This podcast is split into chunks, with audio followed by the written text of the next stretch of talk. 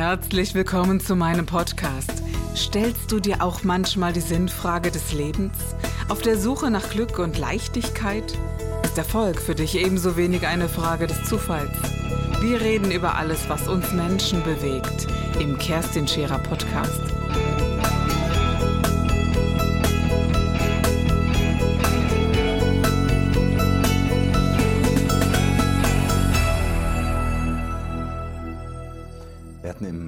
Prinzip ähm, im September 2014 den Zuschlag bekommen und durften bis Juni 2015 damit das Festival wow, kreieren. Okay. Also insofern weniger als ein Jahr. Natürlich haben wir ab dem Zeitpunkt der Bewerbung daran gearbeitet. Mhm. Das war im Sommer. Also äh, von mhm. Juni bis Juni quasi ein Jahr zur Verfügung stehend. Beim Bewerbungszeitraum, da war ja, ähm, waren einige Konkurrenzstädte mit unserem Rennen München-Gladbach waren ähm, da auch ganz heiß drauf, kann ich auch verstehen. Mhm. Und im September wussten wir dann aber, es wird Mendig. Und dann hieß es, alle Mann mit ins Boot nehmen, das Team stand, die Mitarbeiter von uns, die waren sowas von toll. Also, das hat man ähm, wirklich äh, wahrgenommen, so über die Medien, dass, äh, dass die Mitarbeiter wirklich motiviert großartig dahinter stehen. Auch die Bevölkerung, die Geschäftswelt, genau. wir haben uns einfach tierisch gefreut, weil das ja. ist eine Ehre, mhm. wenn man äh, als kleine Kommune so etwas Gigantisches mal ausrichten darf oder mit dabei sein darf. Und ähm, das hat Freude bereitet. Gab es äh, größere Situationen, die schwierig waren oder ist das alles gut glatt gelaufen? Da gibt es ja. natürlich, wir hatten ja mit einem Unwetter zu kämpfen. Im Gewitter, ne? Mhm. Und ähm, das war schon eine harte Situation, weil man braucht ja alles und kann alles kalkulieren, aber das Wetter nicht. Das, genau. Also, und, man, genau, man, ähm, wie du ähm, schon sagtest, man kann alles mit einkalkulieren, aber das ist ein Open-Air-Konzert und da ist nichts zu machen. Ne? Also, man kann nicht mal eben eine Halle drüber setzen. Nein, das geht das natürlich nicht. Ja, genau, nicht. genau. Mhm. Ja. Aber das sind die Herausforderungen. Ich glaube, das ist bei jeder Open-Air-Veranstaltung der Fall. Ähm, uns hat es leider wettertechnisch getroffen. Mhm. Und ähm, das war natürlich eine schwierige Situation, aber unsere Einsatzkräfte und auch das DRK, die da bestens äh, vorgesorgt waren, waren so klasse. Die haben dem Menschen jederzeit zur Seite gestanden. Mhm. Und die Rocker sind eine coole, coole Socken, möchten wir sagen. Ja, genau. Ähm, mhm. Die lassen sich ja durch nichts erschüttern und das sind, sind mit so viel Wasser gewaschen, dass die sich da gar ja. nicht umhauen lassen von. Das finde ich auch faszinierend, ja. Mhm. Und das war eine schöne Begegnung, also von der Bevölkerung zu den Rockern. Ja. Wunderbar. Manche sagen, oh je, die Leute, die Rockmusik hören, äh, die machen nur Schlägereien. Das sind total friedliche Menschen, total cool drauf, genau, total genau. relaxed mhm. und die hatten einfach Spaß zu feiern, umgeben von den ganzen Vulkankegeln. Ich habe oft den Eindruck, wenn ich das so sagen darf, dass diese feineren Szenen äh, viel größere Schwierigkeiten und, äh, und gewisse, seht mir das nach hier, Arroganzen an den Tag legen als diese Rocker, die wirklich, äh, wirklich auf Augenhöhe mit allen Menschen sind. Und ähm, ich durfte einmal Doro Pech erleben, eine Frau, die wirklich bekannt ist und, und so echt geblieben ist. Sowas schätze ich sehr, dass man authentisch bleibt und sagt, mein Gott, ja, ich mache Musik, ich liebe das, aber, aber du bist okay und ich bin okay. Das ist etwas, was ich an vielen in dieser Szene sehr schätze, wenn ich das mal so sagen darf. Aber Mendig hat ja. Doro Pech war übrigens auch da. Die habe ich auf der Bühne Ach. gesehen, da hatte sie äh, sich ein Act angeschaut. Ja. Und ich dachte, verdammt nochmal, das ist doch die Doro. Ja. Ähm, ich habe sie ja als ähm, Jugendlicher schon mhm. vergöttert, die Musik. Ich auch. Und, ähm, das gebe ich ehrlich zu, ja das ist schon cool, wenn man mal äh, die, die Stars im eigenen Ort ja. sehen kann. Ja.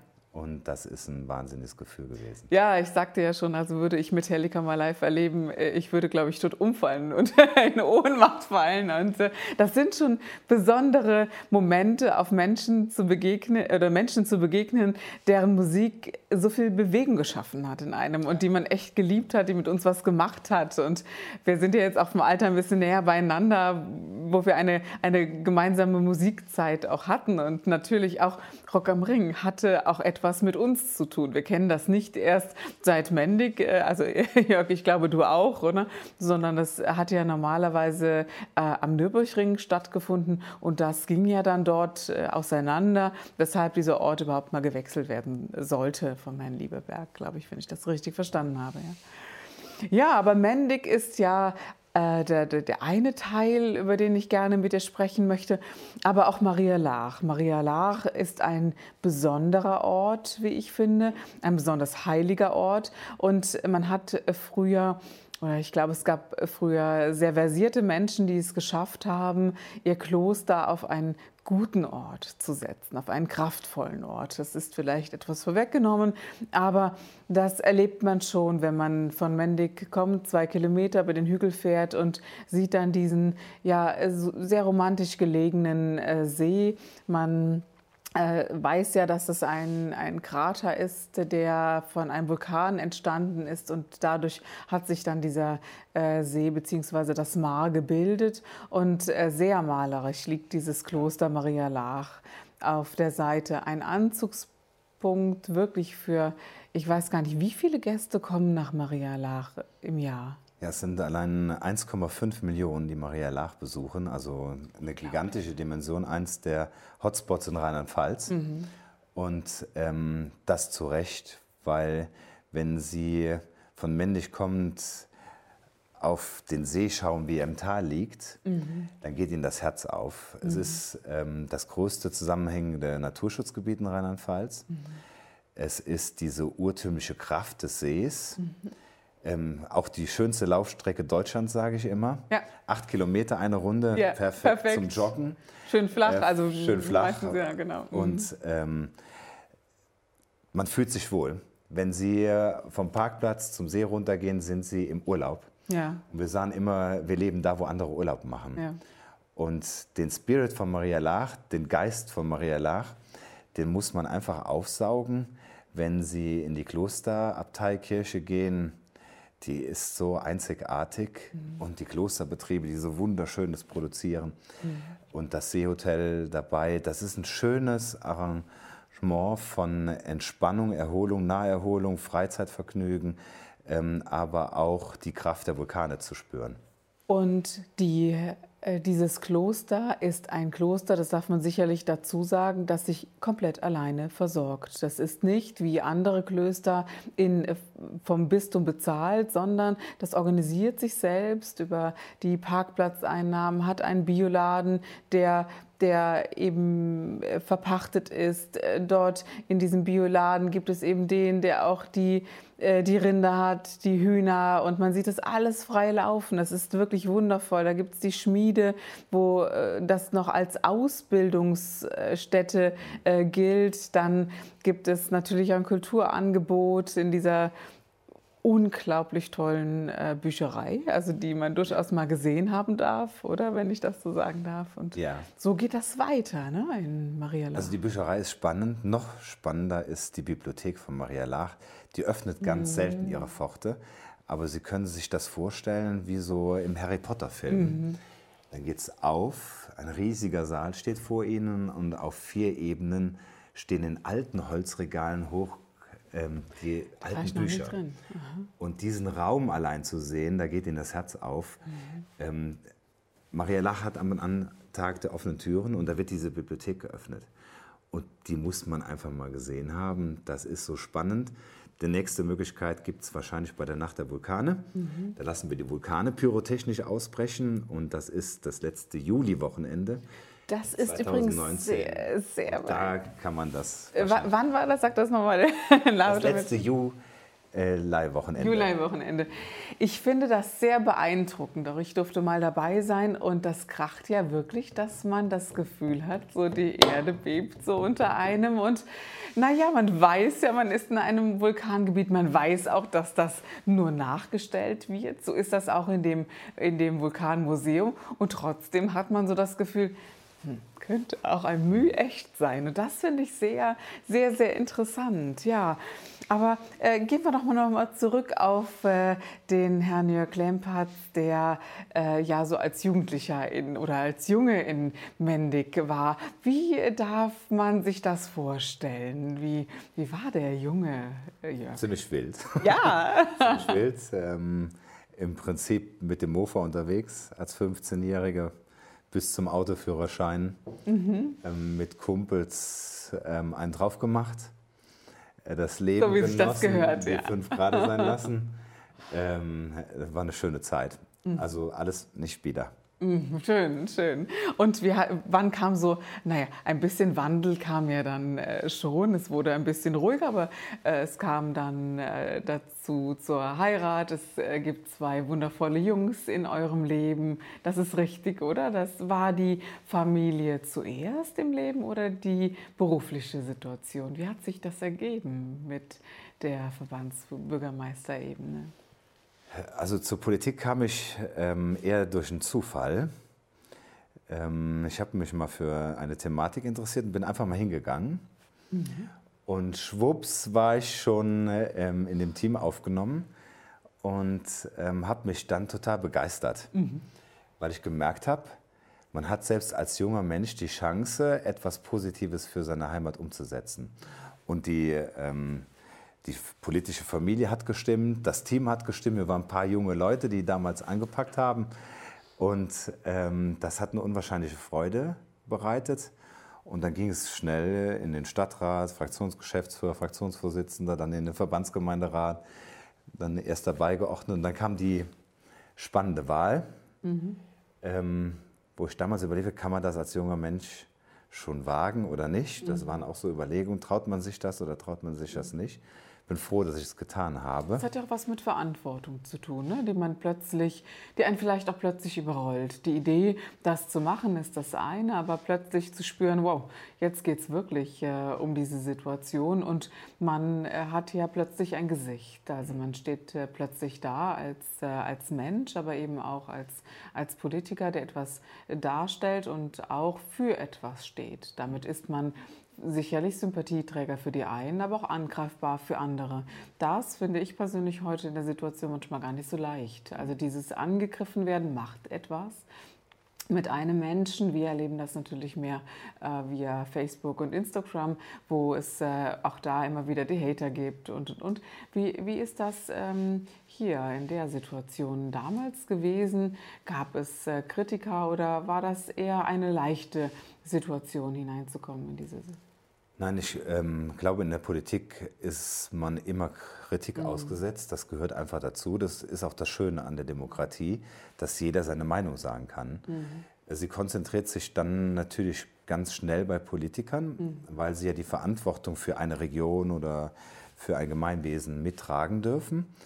Ähm, ich für meinen Teil bin sehr stolz, dass wir in unserer Heimat die Parteienlandschaft oder die parteipolitischen Auseinandersetzungen versuchen, allesamt zu, so klein wie möglich zu halten. Weil ich bin ein Freund davon zu sagen, egal was für ein Parteibuch mhm. jemand hat, der im Rat ist, lass uns versuchen, zusammen nach vorne zu gehen. Mhm. Mhm. Und ähm, natürlich gibt es immer die Rollenspiele zwischen Opposition und Regierung, aber ähm, mhm. wenn es um das Streiten in der Sache geht, ist das in Ordnung, aber menschlich muss man Freund bleiben. Mhm oder zumindest mal natürlicher Konkurrent sein und kein Feind.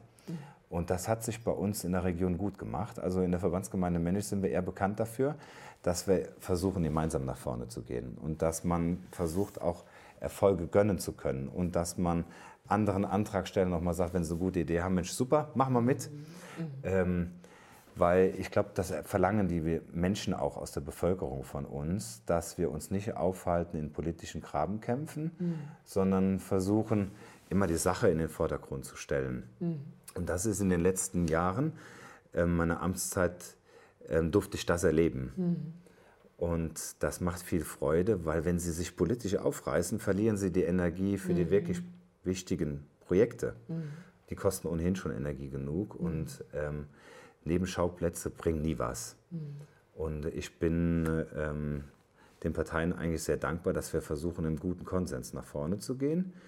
Wir sind sehr transparent. Ich lade immer die Fraktionsvorsitzenden zu allen wichtigen Projekten im Vorfeld ein. Da besprechen wir das. Danach geht es erst in die Ausschüsse und in den Rat. Und ähm, das ist eine gute Vertrauensbasis. Mhm. Das steht, solange das Team so ist, wie es ist. Das kann natürlich auch von heute auf morgen ja, wenn wir das ein bisschen übergeordneter sehen, ähm, vorhin haben wir das Thema Demokratie angesprochen. Das äh, Überraschende für mich in der Demokratie ist derzeit, dass es eine sehr laute Stimme gibt äh, und diese Stimme, die sehr laut äh, wird derzeit in, in, diesen, äh, ja, in diesen Parteien, dass sie wenig anderes zulassen. Also dass, äh, dass es da zu großen Diskussionen kommt und, äh, und wir, die das anders sehen, und da, da sage ich jetzt wirklich wir, die das anders sehen, fast zu still sind oder dass wir fast gar nicht ankommen gegen eine Welle, die plötzlich größer geworden ist. Mhm. Ich äh, nehme das jedenfalls so wahr, ja, mhm. dass, dass gerade ähm, was Fremdenfeindlichkeit betrifft und all diese ganzen Themen, dass es immer äh, lauter geworden ist. Und ich glaube, dass wir ein Land haben auf der einen Seite, das äh, diese laute Stimme immer schon hatte, aber dann waren das vielleicht 10 Prozent und jetzt sind das so, ja, jetzt sind es ein paar Prozent mehr geworden und das ist ein bisschen besorgniserregend, wie ich finde. Und äh, die Frage ist dann, was ist sinnvoll dagegen zu setzen? Äh, wie, wie kann man seine Stimme erheben auf einer niveauvollen Art und Weise? Mhm. Ja, das ist ein Thema, oder? Ja, ich denke, immer wenn äh, es politische Strömungen gibt, die von der Angst der Menschen leben, ähm, muss man sich umso mehr Gedanken machen, ob diese Strömung etwas Vernünftiges treibt oder aber genau versucht, in die falsche Richtung zu lenken. Ich glaube, dass man am besten der Thematik Herr wird, indem man beweist, dass die Angst unberechtigt ist. Mhm. Und wir haben zum Beispiel, als die Flüchtlingswelle 2015 begann, uns ähm, auf den Weg gemacht, mit vielen ehrenamtlichen Kräften zu zeigen, lass uns versuchen, die Menschen, die zu uns kommen, bestmöglich zu integrieren und lass uns versuchen, auch Barrieren abzubauen. Und das ist bei uns hervorragend gelungen, weil es so viele ehrenamtliche Kräfte gegeben mhm. hat, die gesagt haben, wo ist eine Familie, ich möchte quasi wie ein Pate ihnen zur Verfügung stehen. Es hat sich ein Flüchtlingsshop eröffnet, wo viele ihre Spendengaben hingeben. Mhm. Es ist der Dialog gestartet worden ähm, weil der Mensch hat immer Berührungsängste oder viele Menschen haben Berührungsängste. Die kann ich ja auch nachvollziehen. Es ist ja auch so, dass die Mentalitäten so unterschiedlich sind und die Erziehung so unterschiedlich ist, dass man natürlich so aufeinander trifft und sagt, hm, man hat ein ganz anderes Frauenbild dort, wo die Flüchtlinge herkommen, eine ganz andere Art und Weise äh, des Mann-Darstellens oder der, auch der Umgangsform. Und und es ist natürlich, man kann sagen, es macht mir Angst und, oder man kann sagen, lass uns in einen Dialog gehen, ne, dass wir dass wir darstellen können, wie wir denken, wie wir handeln, wie wir fühlen. Ich mag aber auch dir zuhören, wie du handelst, denkst und fühlst, wenn das möglich ist. Und das ist in Teilen wirklich auch hier bei uns gut geglückt und in ganz, ganz vielen Bereichen. Und natürlich gibt es überall ja auch solche und solche. Und es gibt natürlich auch Verbrechen, die geschehen sind und die sind grausam und fürchterlich, das ist gar keine Frage. Natürlich macht das auch Angst. Bedauerlicherweise kann man das aber nicht von, äh, von den Ländern abhängig machen, wo Verbrechen passieren oder wo eben auch nicht. Aber ich glaube, dass äh, die Organisation notwendig gewesen ist und in so Orten wie hier, in jetzt in Mendig, wo man sagt, wir organisieren uns ab hier selbst, das ist schon ganz großes Kino, denn so von äh, der höheren politischen Warte hat man die Organisation ja nicht ganz so glücklich gelöst, wenn ich das mal so sagen darf. Aber eben dann in den äh, Kommunen, das war schon großartig. Auch äh, das war auch hier so oder auch in in Bayern habe ich ein paar Orte erlebt, die ebenfalls sehr, sehr aktiv ja. in der Umsetzung waren. Ich glaube, der deutsche Staat war 2015 mit der Situation überfordert, mhm. weil die Welle so groß war, wie sie nicht, ähm, ich sag mal, zumindest in der politischen Vorbereitung ja. und in der staatlichen Vorbereitung äh, rechtzeitig hätte bewältigt werden können. Ähm, dennoch war die Entscheidung damals richtig. Menschen in der Not nicht am Grenzzaun im wahrsten Sinne des Wortes verrecken zu lassen. Ja sondern zu sagen, wir haben auch eine humanitäre Verpflichtung. Ja.